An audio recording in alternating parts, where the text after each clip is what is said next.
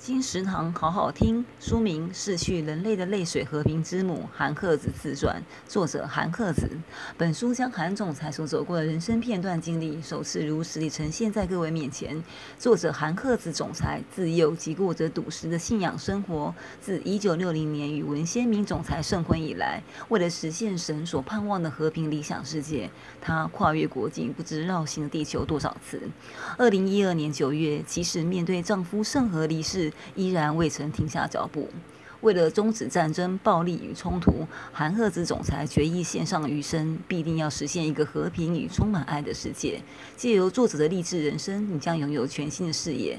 中文版的出版，让更多华人与女性同胞更加认识这位为世界和平所行走的女性领导者。逝去人类的泪水和平之母韩赫子自传，由延鼎文化出版。二零二零年十一月，金石堂陪你听书聊书。